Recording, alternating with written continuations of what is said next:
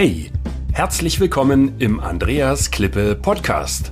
Mein Ziel ist es, Unternehmen mit technischen, erklärungsbedürftigen Produkten zu mehr Anerkennung durch den Kunden zu verhelfen und damit zu mehr Aufträgen ohne Rabattschlachten, damit sich wieder Klasse gegen Masse durchsetzt.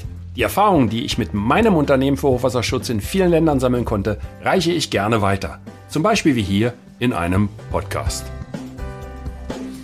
Ja, hallo zusammen. Wieder einmal geht es um technischen Vertrieb international und ich werde immer wieder gefragt, Andreas oder Dr. Klippe, was muss man eigentlich als Vertriebler können? Welches sind die Voraussetzungen?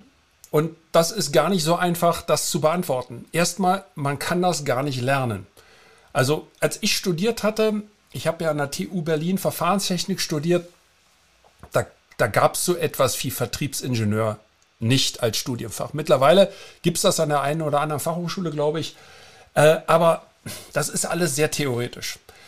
Ähm, ich habe mir das selber beigebracht, da ich während des Studiums schon selbstständig aktiv gewesen bin und ja auch mich sehr für Marketing interessiert habe. Und ähm, Vorlesungen über Marketing besucht habe, die gar nicht auf meinem Lehrplan standen, wo andere Kommilitonen mal gesagt haben, Andreas, du bist ja bekloppt, komm doch lieber mit raus, ist schönes Wetter, lass uns mal draußen vor der Mensa äh, lieber im Rasen liegen und ein bisschen die, die, die Wolken zählen. Äh, warum gehst du denn dahin? Du bekommst ja gar keine Punkte, habe ich gesagt, weil es mich interessiert. Und äh, das ist etwas, was ein Vertriebler mitbringen muss. Er muss generell ein Interesse haben an anderen Menschen, an anderen Kulturen, an äh, anderen Dingen und er muss, er muss nicht unbedingt dermaßen extrovertiert sein, aber verschüchtert soll er auch nicht sein. Und ganz, ganz besonders nicht, wenn es um international geht. Da ist es in erster Linie einmal wichtig, dass man akzeptiert wird. Also man kann einen Witz erzählen, was im Ausland in Englisch nicht in der Muttersprache ziemlich schwierig ist, wenn zwei Nicht-Muttersprachler sich versuchen, Witze zu erzählen. Also ich rate davon eher ab, weil das kann ganz schnell nach hinten losgehen, weil Interpretationen dort mitunter völlig kontrovers und unterschiedlich gehandhabt werden.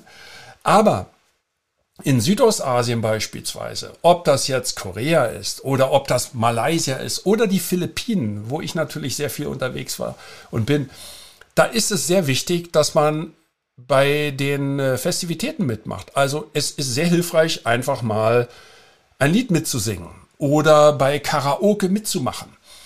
Ähm, mir hat das immer sehr geholfen. Ähm, sicherlich auch, äh, wenn man vielleicht Bühnenerfahrung hat. Ich habe ja früher nebenbei noch Musik gemacht mit meiner Coverband. Das ist schon eine Weile her. Aber ich erinnere mich an eine Episode, wo wir auf einem äh, äh Restaurationsschiff waren von einem Österreicher. Das war ein schönes Holzschiff in Ho Chi Minh City ähm, auf dem Saigon River. Und da wurden wir mit einer Delegation eingeladen ähm, zum Abendessen. Das war eine deutsche Delegation. Ich glaube, das war das Wirtschaftsministerium und Justizministerium. Und ähm, es waren weitestgehend deutschsprachige Leute dort gewesen. Und äh, da hat eine Band gespielt. Und wie immer in, in, in Asien kann man eigentlich davon ausgehen, dass sich das da um philippinische Musiker handelt. Das ist halt äh, Musik und Filipinos, das, das, das ist halt, das sind halt äh, in Asien die besten Musiker, die es gibt. Die findet man dort überall. Also, ähm, kurz, wir kamen sehr schnell äh, durch meine philippinische Partnerin natürlich ins Gespräch mit den Filipinos und dann war ganz schnell klar, dass ich ja auch Gitarre spiele und schon hatte ich die Gitarre in der Hand. Und dann haben wir kurz mal uns überlegt, welche Lieder wir spielen. Ich erinnere mich noch, ich glaube, ich habe das an anderer Stelle schon erzählt. Ich habe dann äh, Willenlos von Westernhagen ausgewählt. Äh, das sind, wenn ich mich erinnere, nur vier Akkorde. Da gibt's noch die parallele Molltonart dazu und dann war's das auch schon. Ähm, und äh, mit einem kurzen Kopfnicken wird dann äh, angedeutet, wenn der Wechsel kommt. Und dann haben wir noch einen Rock'n'Roll gespielt, ich glaube, und Johnny B. Good oder sowas. Ähm, oder oder äh, Leben wie so wie ich es mag. Genau, so war das gewesen. Leben so wie ich es mag.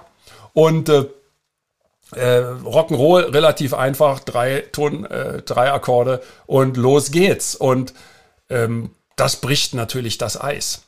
Das muss man aber gar nicht jetzt in der Perspek äh, Perfektion machen und ob das perfekt war, das überlasse ich mal anderen zu urteilen. Ich kann mich noch erinnern, dass mir die Gitarre fast unterm Kinn gehangen ist. Das muss sehr komisch ausgesehen haben. Gl glücklicherweise habe ich da kein Foto von, denn ähm, der Gitarrist war sehr kleinwüchsig. Ich bin ja mit 1,92 eher lang gewachsen. Und äh, der hatte seinen Gitarrengurt so festgemacht, dass man den nicht verstellen konnte. Also das war sehr unglücklich. Aber gut. Ähm, Musizieren ist eine Sache, aber auch wenn man ähm, zu Spielen eingeladen wird, äh, irgendwie äh, lokale Tänze mitmacht, dann macht man die mit. Äh, und es spielt überhaupt keine Rolle, ob das irgendwie nicht funktioniert, wie auch immer. Wichtig ist, immer lächeln dabei, immer Freude haben. Und wenn das aus dem Inneren kommt, dann braucht man das auch nicht spielen, dann ist das ja ernst gemeint. Also das kommt automatisch. Und diese Freude öffnet die Türen. Also das ist eigentlich eine Grundvoraussetzung, die man für erfolgreichen Vertrieb äh, zumindest mal in Asien haben sollte. Ich denke mal, das gilt in Deutschland oder in anderen Teilen der Welt ganz genauso. Und äh, ähm, wenn dann die Frage kommt, äh, was machst du denn heute Abend, dann ist die Antwort nicht, ich gehe früh schlafen und ich esse abends sowieso nichts. Das ist die falsche Antwort. Selbstverständlich trifft man sich mit den lokalen Geschäftspartnern. Ähm, und wenn man abends aus Diätgründen oder was auch immer ähm, dort der Grund sein soll, nichts isst, dann, dann, dann kaut man eben nur an einem Salatblatt oder sagt, dass man gerade am Abnehmen ist und dafür trinkt man lieber. Völlig in Ordnung. Äh, es ist auch in Ordnung, wenn man keinen Alkohol trinkt. Äh, wenn man den, Leuten sagt, aus medizinischen Gründen ist im Moment gerade nicht so gut, ähm, wie auch immer. Also das wird akzeptiert. In Korea und Japan ist das nicht besonders vorteilhaft, weil da geht das dann schon mal ums Komasaufen. Das sage ich in aller Deutlichkeit. Ja, also das gibt es auch. Es hängt immer vom Rahmen ab und mit wem man dort gerade zusammen ist. Aber man lernt sich ja dann auch kennen und kann sich darauf entsprechend einstellen. Und ich, ich sage ich sag immer, wer nach Südostasien geht und kein Lied singt und nicht auf die Bühne geht und auch äh, kein Alkohol trinkt, der sollte sich jemand mitnehmen, der genau das tut. Das sind die Eisbrecher. In dem Augenblick kommt man ins Gespräch. Man muss ja irgendetwas anbieten, das den, äh, äh, den Gegenüber ähm, ja irgendwie von einem fasziniert und einnimmt. Womit soll man denn überzeugen? Mit Fachkenntnis? Das interessiert doch keinen. Kein Mensch will wissen, was man da alles noch macht und kann. Das wird vorausgesetzt. Also wenn man dort als, als Deutscher, Österreicher, Schweizer äh, Vertreter eines namhaften Unternehmens oder eines Unternehmens mit einem sehr, sehr guten Produkt ankommt, das wird sowieso gesetzt, dann braucht man darüber abends nicht noch extra reden. Falls das Thema zufällig darauf kommt, wunderbar, aber ähm, es geht in erster Linie darum, mal ja, private Dinge auszutauschen. Also diese Voraussetzung muss man haben. Das lernt man an keiner Hochschule. Also mir ist nicht, mir ist kein Lehrgang bekannt, wo der Professor die Studierenden auf die Bühne bittet und sagt, und jetzt sing mal bitte ein Lied vor deinen äh, 50 Mitkommilitonen. Den Mut muss man erstmal aufbringen. Also nur so als Test einfach mal probieren oder ähm, mal probieren, äh, in der nächsten Betriebsfeier das zu machen wenn es darum geht, dass irgendwie jemand etwas vortragen möchte. Problematisch in Deutschland äh, ist natürlich oftmals, dass hier dann doch eher die Häme ins Spiel kommt. Also da wird dann hinterher noch getuschelt. Ach, guck mal, hast du gestern da den Müller gesehen? Der hat ja völlig falsch gesungen und mein Gott, der trifft ja den Ton gar nicht. Das würde in Asien niemals jemand tun. Am nächsten Tag ist das abgehakt, man spricht nicht mehr drüber, aber es ist positiv vermerkt, wenn man dort einfach beigetragen hat. Es spielt überhaupt keine Rolle, ob da einer einen Ton trifft oder nicht trifft, ob da einer im Rhythmus ist oder nicht im Rhythmus ist. Es spielt keine Rolle. In Deutschland wird das völlig falsch bewertet in meinen, in meinen Augen. Ja, da, da, deswegen funktioniert das hier auch so nicht. Wir sind da einfach viel zu verkrampft und spießig. Muss ich ganz einfach sagen, aber das ist meine Erfahrung, die ich ähm, in meinen nun mittler, mittlerweile äh, ja gut 20 Jahren internationalen Vertrieb, aber das geht ja schon länger, äh, 25 Jahre bestimmt schon, ähm, äh, gemacht habe. Ähm, ja, wie tickt ein Vertriebler? Das ist auch so äh, genau diese Frage. Ähm, ich kann mich noch gut erinnern, als ich noch angestellt war und äh, meine Chefin für äh, das Schweizer Unternehmen, das ich gearbeitet hatte, hier in Deutschland, mich fragte, Herr Klippe, Sie fahren ja jetzt zur BASF, da, dafür war ich als Key Account Manager zuständig. Ähm, wie sieht denn Ihr Tagesplan aus? Und ich habe dann gesagt, ich habe jetzt keinen bestimmten Plan. Ich gehe da ins Ingenieurgebäude, was zufällig auch das Gebäude war für die ganze Projektentwicklung. Dort saßen halt die Ingenieure, ähm, aber wo auch der Einkauf war. Und äh, wo auch die ausgelagerten, ähm, outgesourcten ähm, äh, ähm, Consulting-Unternehmen saßen, also die äh, Engineering-Unternehmen. Und ich habe gesagt, ich gehe da nur hin, ich stelle mich da vor einen Fahrstuhl. Und da musste ich mir was anhören so kann man doch keinen Vertrieb machen, das ist doch kein Plan und da muss man doch vorher genau wissen, mit wem man sich wann, wo trifft. Ja, normalerweise schon.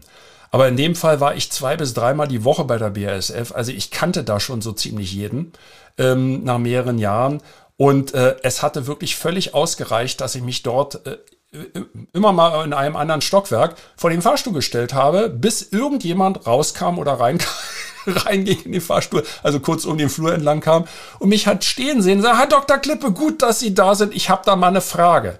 Worauf sich eine andere Tür öffnete und irgendjemand kam, oh, ich habe gerade gehört, Sie sind da, können Sie zu mir auch mal kommen. Und wenn gerade aus irgendeinem Grund nicht so viel Betrieb in dem Flur los sein sollte, was eigentlich nie der Fall war, dann bin ich einfach mal den Gang lang gelaufen und äh, bin da zu den Leuten gegangen, die ich kannte und wo die Tür offen war äh, und äh, ich kannte Leute nicht, äh, habe ich trotzdem angeklopft, mich kurz vorgestellt, gesagt, dass ich den und den gerne sprechen möchte, ob der nicht da ist und übrigens, ich mache das und das, was machen Sie denn? Und dazu brauche ich keinen Terminplan. Das ist Intuition. Aber da hatte ich natürlich ein klares Ziel. Mein Ziel war ja, enger mit den Ingenieuren zusammenzuarbeiten. Ja, das funktioniert natürlich nicht beim Einkauf. Da muss man schon irgendwie detailliert wissen, was, was, was Sache ist. Aber auch dort, wenn ich gerade nichts zu verhandeln hatte, bin ich einfach hingegangen und habe mal guten Tag gesagt. Einfach nur mal guten Tag gesagt, mich über das letzte Fußballspiel unterhalten oder über das Wetter und was die Familie so macht und einen schönen Tag gewünscht. Und gesagt, bis zum nächsten Mal. Wir sehen uns ja wieder. Also, wie wird man zum Vertriebler? das ist irgendwie, ich sage mal, das muss irgendwie im Blut drin sein. Das ist sehr schwer, jemandem beizubringen. Ähm, die Frage ist immer, wie viel verdient ein Vertriebsmitarbeiter im Außendienst? Also ich werde jetzt zu Gehältern hier nichts sagen im Podcast, weil die gehen ja nur sehr breit auseinander und hängen auch von, von Sondervergütung ab. Aber wer gut ist und diese Sache mitbringt, der wird auch entsprechende Verkäufe vorweisen und dann natürlich auch entsprechend verdienen. Und falls er das nicht tun sollte, dann hilft ein Gespräch mit den Vorgesetzten der Personalabteilung und im Zweifelsfall muss man dann halt den Arbeitgeber wechseln. Aber nochmal, Geld dabei ist nicht alles. Es ist viel wichtiger, dass man ein gutes Produkt hat, dass man eine gute Story hat, die man erzählt und auch die Möglichkeit hat, das zu tun, was einem Spaß macht im Vertrieb. Und da ehrlich gesagt spielt es keine Rolle, ob ich da 500 Euro oder 1000 Euro mehr im Monat verdiene. Für den Preis, dass ich vielleicht ein sehr schlechtes Produkt habe, äh, mich im Ausland quäle, gleichzeitig durch sehr viele interne Reports ge gedrückt werde, die alle mir keinen Spaß machen, wo das Umfeld nicht stimmt. Da ist, da sind doch die Tage gezählt. Also dieser höhere Verdienst, den habe ich ja nur kurze Zeit denn ich werde nicht, ich werde keine Erfolge aufweisen und, und dann wird man sich von mir trennen. Also die neuen, neuen, die gehen zuerst und die, die am meisten verdienen, sowieso. Und das ist in dem Fall der Vertriebsmann. Ja, äh, ist Außendienst anstrengend, ist oftmals auch noch so eine Frage. Im technischen Vertrieb ja, das kann sehr anstrengend sein. Ich habe ja in einer äh, vorherigen Folge mal über die Delegationsreisen mit äh, hochrangigen Politikern gesprochen. Das ist sehr anstrengend, wenn man da um 5.45 Uhr sein Gepäck abgeben muss zum Sicherheitscheck, 6.15 Uhr frühstückt und dann um 7 Uhr oder 7.15 Uhr schon wieder ähm, losgeht und abends um 22 Uhr ankommt oder um 21 Uhr noch mit dem Flugzeug in die nächste Stadt fliegt. Ähm, es ist auch anstrengend, wenn man Roadshows macht. Darüber berichte ich sicherlich noch ein anderes Mal. Ich habe das mal in Malaysia gemacht. Ähm, ich glaube, das war über eine Woche, ich glaube sechs, sieben Tage. Ähm, jeden Tag äh, zwei Termine. Ich glaube, nee, drei haben wir nicht geschafft. Zwei Termine. Und mehr würde ich auch nicht vorschlagen, wenn man eine Roadshow macht. Ähm, und das waren immer so Gruppenvorträge gewesen, wo, wo man dann vor verschiedenen äh, Gruppen vorgetragen hat. Also das kann sehr anstrengend sein, vor allen Dingen, weil sehr wichtig ist, diese Nachbesprechung dann abends zu machen. Ähm, und äh, da, das dauert dann entsprechend und dann wird man äh, natürlich auch entsprechend müde und muss dann nächsten Morgen gleich wieder ganz früh raus. Also das ist anstrengend, ja. Aber wenn es Spaß macht, dann macht man das. Da hat man so viel Adrenalin, dann ähm, ist das, äh, ist das äh, in, in, in Ordnung.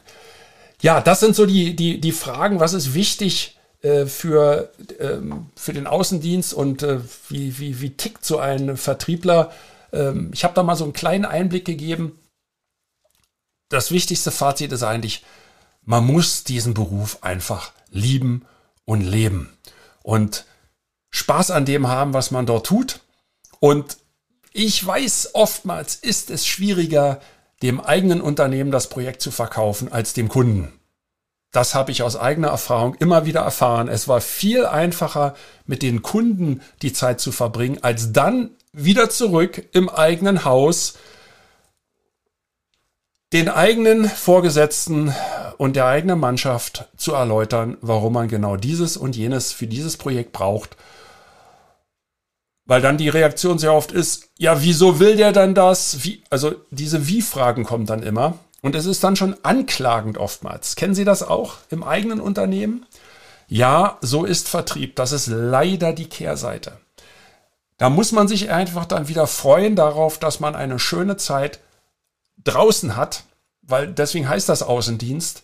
Und da holt man sich ja die Streicheleinheiten für die Seele, die man benötigt, um ein erfolgreicher Vertriebsmitarbeiter national und auch international zu sein. Hey, danke für das Reinhören in den Andreas Klippe Podcast. Mehr Infos gibt es für Sie oder für dich unter www.andreasklippe.com slash bonus. Und ich sage für dieses Mal Danke fürs Zuhören.